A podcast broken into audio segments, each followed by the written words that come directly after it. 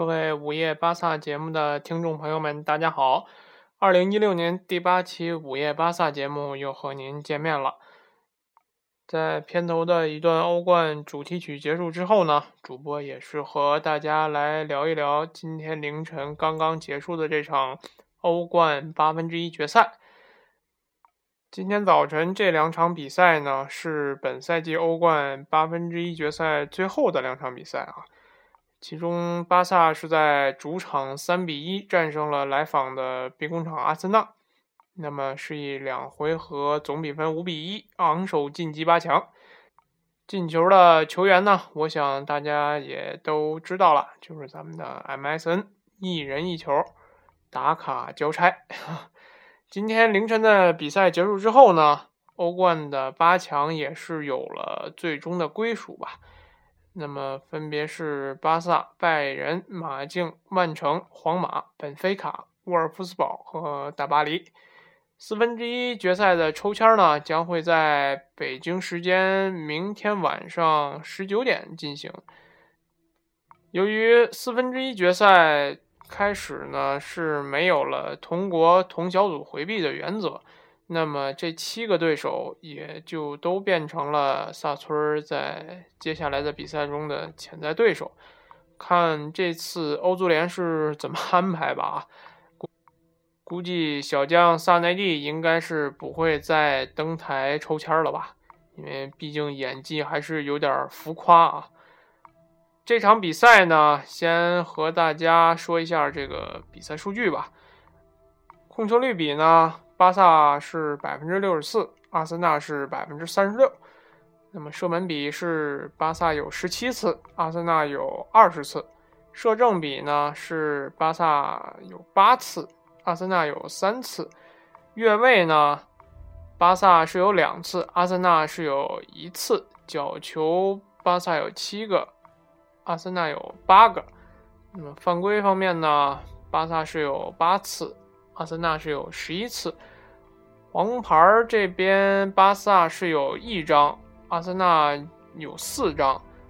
红牌呢，双方是都没有。那么成功的扑救呢？巴萨是有两次，阿森纳是有六次。可见阿森纳的防守还是要靠一个好的门将吧。今天凌晨的这场比赛呢，主播也是看了直播。比赛是在大雨中进行，给巴萨的传控足球带来了一定的阻碍吧。而阿森纳这场比赛呢，确实并不保守，因为首回合的这个结果吧，让他们晋级希望显得十分渺茫啊。所以。前锋逼抢的很凶，而且适时的增加了禁区外的远射，也是取得了一定的效果。包括巴萨的失球啊，就是通过阿森纳的中场埃尔内尼的禁区外远射破门得分的。而且在比赛过程中的数据显示呢，巴萨有一段时间是和阿森纳有着相同的射门次数啊。只可惜阿森纳的前场球员呢，射门命中率并不高。全场来看呢，二十四射门只命中了三次啊，很很惨淡的一个数据吧。其实主播看了很多巴萨的比赛了，也看过巴萨打的各种各样类型的队伍啊，有跟巴萨打对攻的，摆大巴的，呃，对玩控球的。很多很多，那么现在看来呢，如果真的想在萨村身上取得一些优势啊，甚至取得分数的话，我觉得这个适当的龟缩是不可缺少的啊。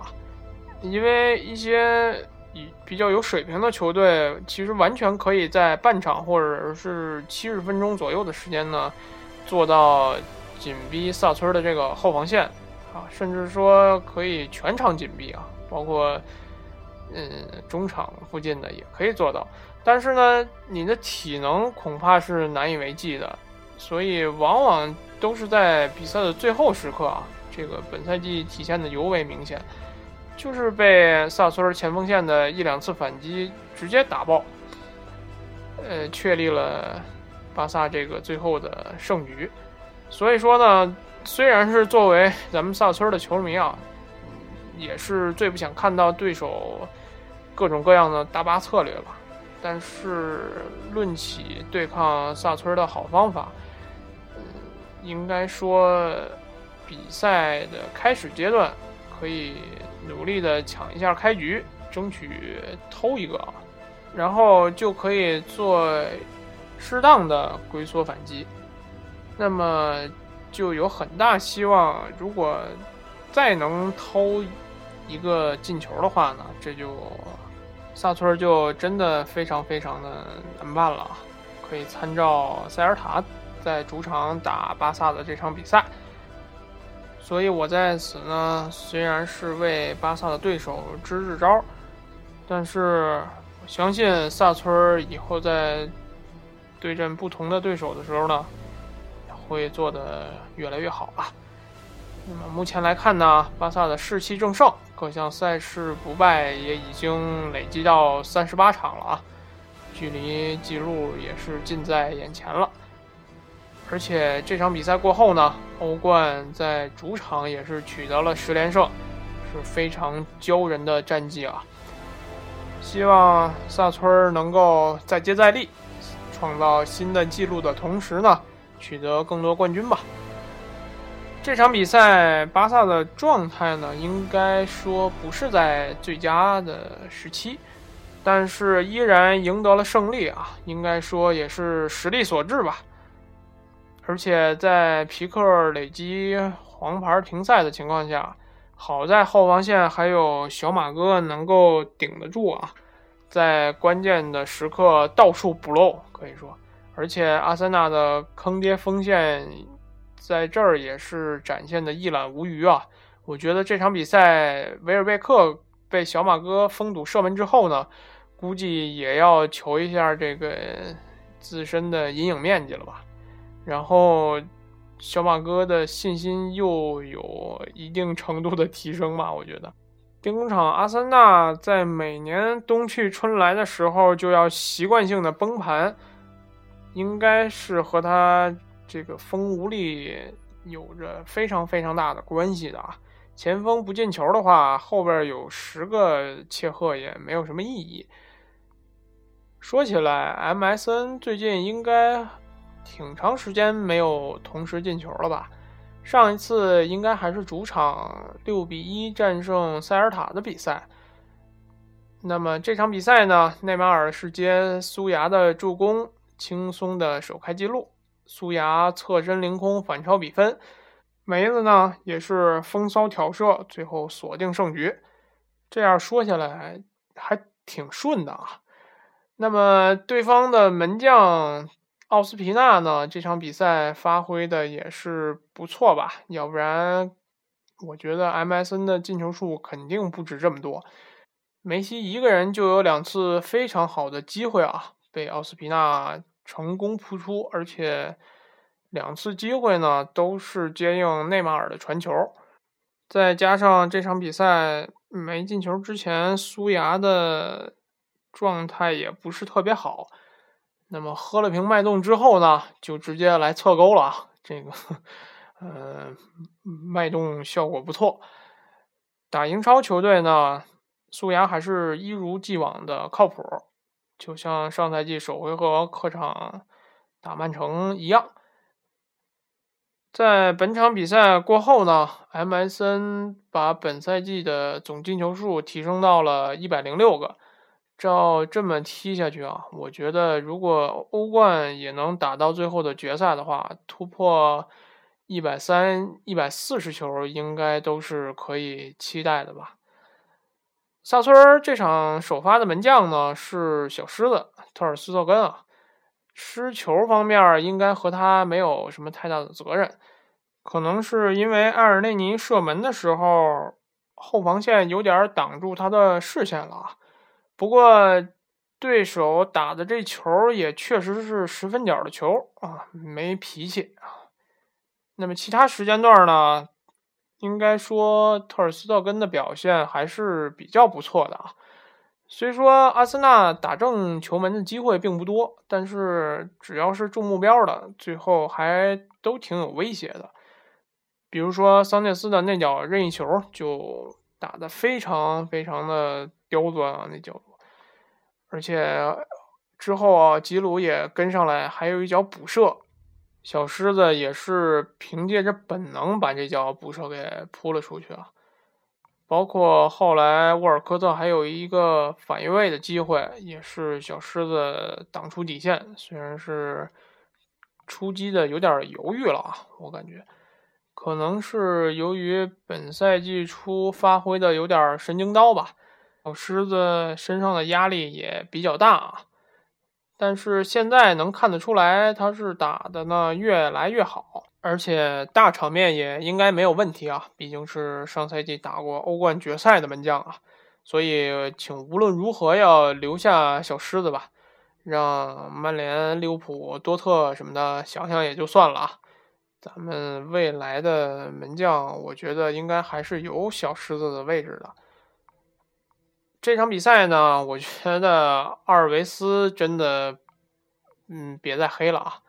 已经三十二岁了，还是萨村右后卫不可或缺的主力，本来就是一种很高的评价了。给苏牙的这脚传中也挺舒服的。阿尔维斯现在给我的特点呢，就是不像以前那样成为右路进攻司令塔，但是呢。越老越妖的这种感觉啊，时不时的传中这下也是越来越有板有眼。现在无论指望着萝卜头还是比达尔顶上阿尔维斯的位置呢，我觉得都是不是特别现实的。慢慢找，慢慢培养吧。之前我在的一个球迷群里面还发起了。评价阿尔维斯和麦孔这两个人的表现啊，我觉得阿尔维斯首先他的巅峰期很长啊，其次来讲他所获得的个人荣誉也是麦孔不能比的。应该说麦孔确实很出色，但是他应该是一个只能说适应。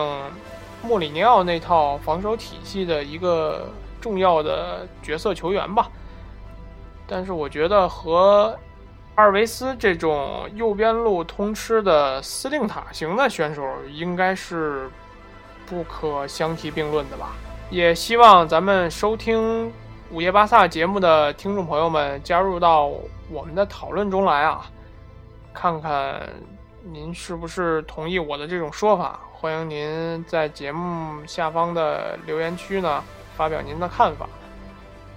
今天凌晨另外一场比赛中呢，拜仁是在主场玩了把心跳啊，上半场主动让给了尤文两个客场进球的优势，下半场才开始发力，准确的说应该是下半场七十分钟之后才开始发力，连扳两球，把比赛拖入到了加时赛啊。然后在加时赛的时候呢，又再进两球，完成逆转。